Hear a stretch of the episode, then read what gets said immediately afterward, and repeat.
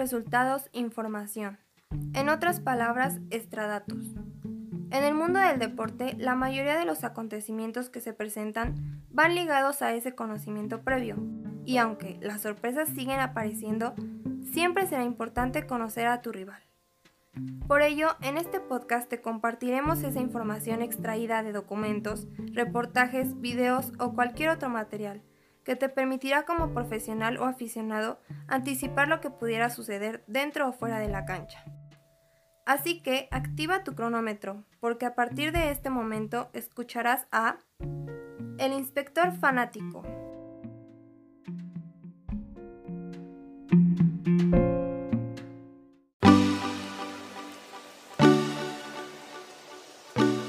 ASWON 2023. Así es como se presentan tanto la Federación de Fútbol de Australia y la Federación de Fútbol de Nueva Zelanda ante la FIFA con su expediente de candidatura con la intención de ser la sede del próximo Mundial Femenil en 2023. Este tema del que ya les adentrábamos en el pasado capítulo del inspector fanático y que ahora como tal les platicará rápidamente de eh, todo lo que compone a este resumen eh, ejecutivo, como también le podemos llamar, de parte de ambas naciones. Ellas se presentan con un concepto innovador que combina la excelencia técnica, la visión y la pasión, con una extraordinaria oportunidad para llevar el fútbol femenino a nuevos niveles. Y como naciones que cuentan con una importante experiencia como anfitrionas de eventos importantes, que están profundamente comprometidas con el desarrollo del fútbol femenino y que representan la igualdad de género dentro y fuera del terreno de juego. Saludo rápidamente a Vanessa Estrada que me apoyará en este podcast. ¿Cómo estás Vanessa? Muy bien, muchas gracias. Pues ya estamos más que listos para platicar sobre la visión que tiene pensada tanto Australia como Nueva Zelanda para el fútbol femenino y que se divide en cuatro puntos interesantes. Adelante, Vane. Nuestra visión se basa en la estrategia de la FIFA para el fútbol femenino dividida en cuatro puntos. Número uno, por el fútbol. Respaldamos la visión de la FIFA de conseguir que 60 millones de mujeres y niñas jueguen el fútbol para 2026. ¿Y cómo ayudaremos a la FIFA a lograr este objetivo? Lograremos una división 50-50 en jugadores registrados para 2027 en Australia. Continuaremos impulsando un crecimiento interanual del 7% en Nueva Zelanda. Punto número 2 por las mujeres y las niñas. Nos basaremos en los fundamentos estructurales ya existentes en nuestros países para impulsar la igualdad de género, la diversidad y la inclusión. En el punto 3, que se titula por la FIFA, se menciona que se realizará una inversión financiera sin precedentes en el evento más importante de la FIFA en la rama femenil. Se programarán horarios de inicio que maximicen la exposición de la radiodifusión y fomenten la inversión continua de otras regiones y se buscará imponer un récord de asistencia de 1.5 millones de personas. Punto número 4 y último, por las jugadoras y las aficionadas. Se propone que sea un torneo que se celebre en tres estadios de 12 ciudades anfitrionas, 12 de ellos ya existentes. Efectivamente, estos son los pilares en los que se basa esta candidatura y de la que vamos a adentrarnos ya en temas más eh, importantes como son el legado, el tema de la presentación de ambos países, infraestructuras y de comercio y derechos humanos.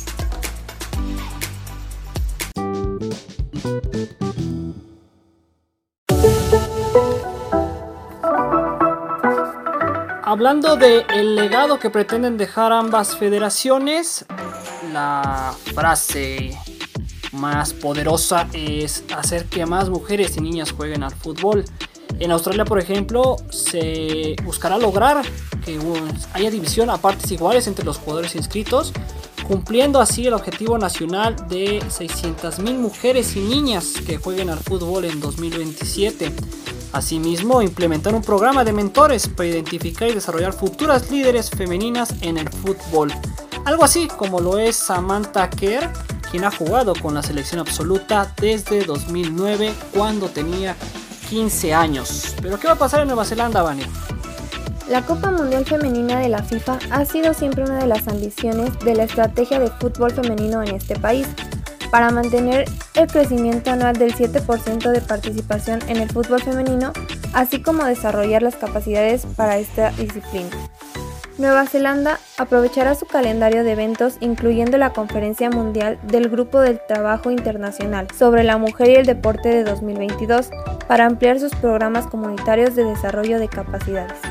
Mientras que en Asia y Oceanía, bajo el lema del Programa de Desarrollo de Liderazgo Femenino del 2023, se invitará a una nueva administradora de fútbol femenino de cada asociación miembro de la OFC y la AFC a participar en un programa de liderazgo y tutoría además de que generaremos mayores oportunidades para las mujeres y las niñas.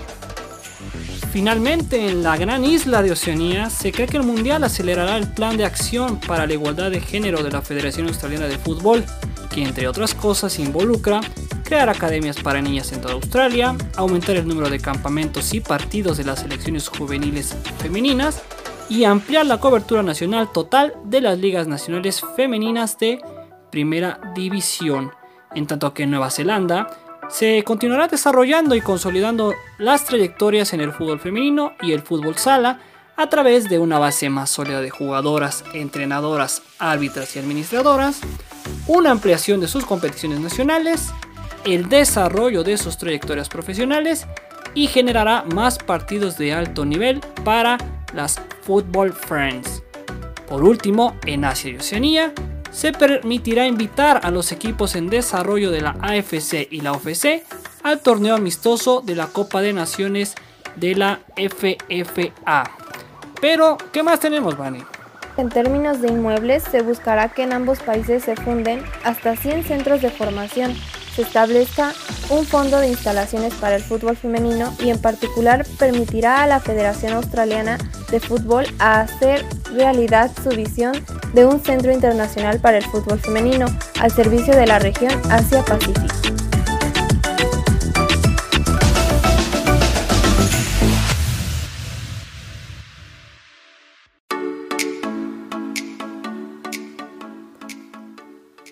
Ángel, ¿Tú sabes qué es Australia? Bueno, es un país, pero ¿qué más información tienes tú? Pues es el lugar de la cultura existente más antigua del mundo, la de los aborígenes e isleños del estrecho de Torres. Más del 28% de sus 24 millones de habitantes nacieron en el extranjero, y aunque el inglés es el idioma oficial, en los hogares australianos se hablan más de 300 idiomas diferentes. Muy interesante, Vane, pero yo también te tengo información de Nueva Zelanda que te va a sorprender. Resulta que Nueva Zelanda, en Maori, que es la lengua más hablada, se dice Aotearoa y presume una costumbre que nace del valor tradicional Maori, conocido como Manakitanga, que es el acto de hacer que la gente se sienta como en casa y querida. Vale decir que la población alcanzará los 5 millones de habitantes apenas en este 2020. Pero ya hablando del tema de las instalaciones, como habíamos dicho, se han propuesto tres estadios, los cuales han albergado algunos de los eventos deportivos más importantes del mundo, como la Copa Mundial Sub-20 en 2015, la Copa Asiática en 2015 que se celebró en su totalidad en Australia, el Mundial de Cricket de la ICC en 2015, el Mundial de Rugby en 2011 y por supuesto los Juegos Olímpicos de Sydney hace ya 20 años. Aunque para este mundial se utilizaron estadios con césped natural en su totalidad. Estos estadios estarán ubicados 8 de ellos en Australia, 2 en Sydney, el Stadium Australia y el Sydney Football Stadium, el Melbourne Rectangular Stadium en dicha ciudad, Brisbane Stadium también en la ciudad de Brisbane, el Perth Rectangular Stadium en Perth, el Hindmarsh Stadium en Adelaida y finalmente el Newcastle Stadium en Newcastle. Los cinco restantes en Nueva Zelanda: York Park en Launceston, Eden Park en Auckland, Waikato Stadium en Hamilton, Wellington Stadium, Christchurch Stadium y Dunedin Stadium en cada una de estas ciudades respectivamente. En cuanto a las sedes, Serán 12 en total, 7 en Australia y las 5 restantes en Nueva Zelanda. Precisar que se propone que el torneo comience con un partido inaugural en Auckland. El primer partido del torneo que organiza Australia tendrá lugar el día siguiente en el Stadium Australia de Sydney. Durante la fase de grupos del torneo, se situarán cuatro grupos en cada país. Los octavos de final, los cuartos de final y las semifinales se disputarán entre las dos naciones anfitrionas, mientras que la eliminatoria por el tercer puesto tendrá lugar en Australia. La competición culminará con la final en Sydney, en el estadio más grande. Y todo esto se apoyará en un innovador calendario de partidos que garantizará que los viajes de los equipos se gestionen de forma equitativa y que el tiempo de viaje se reduzca al mínimo.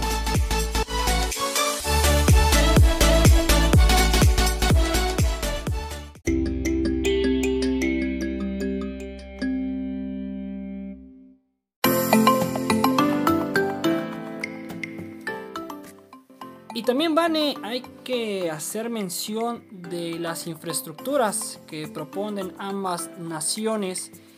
Eh, por ejemplo, en el tema de los hoteles, serán cuatro para los equipos nominados para una sede en específico y estarán situados a una distancia determinada por la FIFA, tanto de las sedes como de los partidos y los entrenamientos.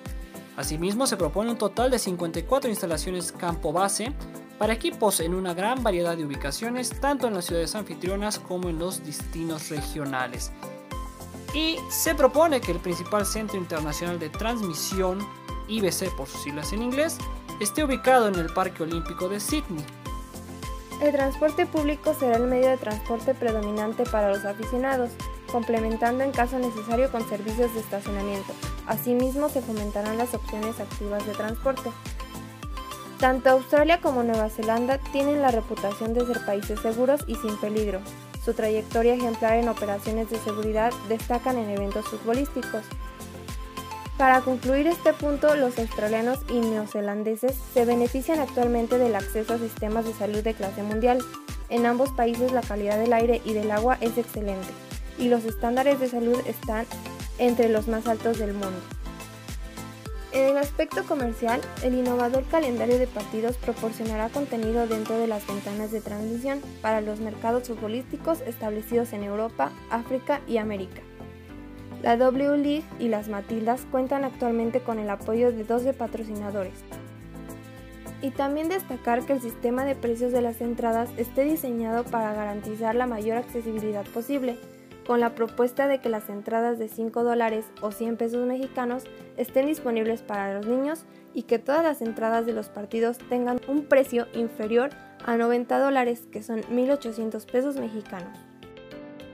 Por último, en el tema de derechos humanos y medio ambiente, las evaluaciones de materialidad permitirán comprender los impactos ambientales y sociales potenciales de la Copa Mundial Femenina 2023, en tanto que los foros de sostenibilidad ayudarán a validar los planes para gestionar estos impactos. Asimismo, en pleno cumplimiento de las disposiciones del Código de Ética de la FIFA y del Manual de la Oficina de las Naciones Unidas contra la Droga y el Delito, se hará una estrategia para la protección contra la corrupción en los grandes eventos públicos. Está además decir que estará libre de discriminación y de tabaco y que será un evento accesible y respetuoso con el medio ambiente, de acuerdo con las respectivas regulaciones de los países y las políticas de la FIFA. Así es como llegamos entonces al final de este resumen ejecutivo o de este expediente de candidatura.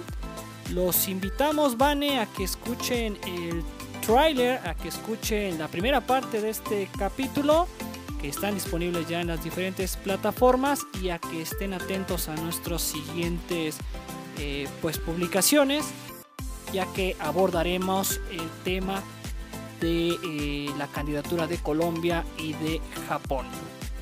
Claro que sí, Ángel, los invitamos a que nos escuchen y estén con nosotros en la próxima. Hasta pronto.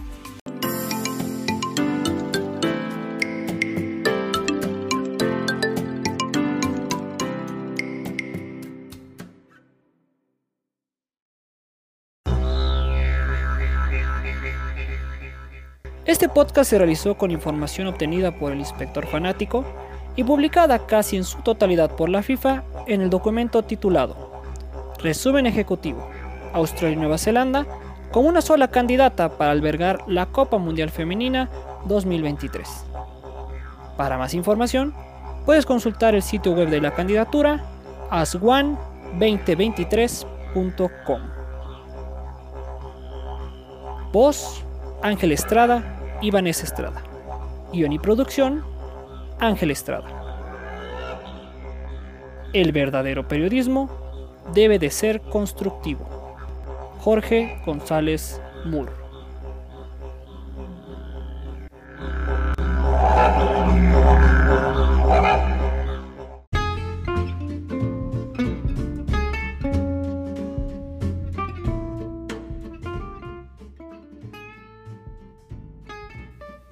Números, resultados, información.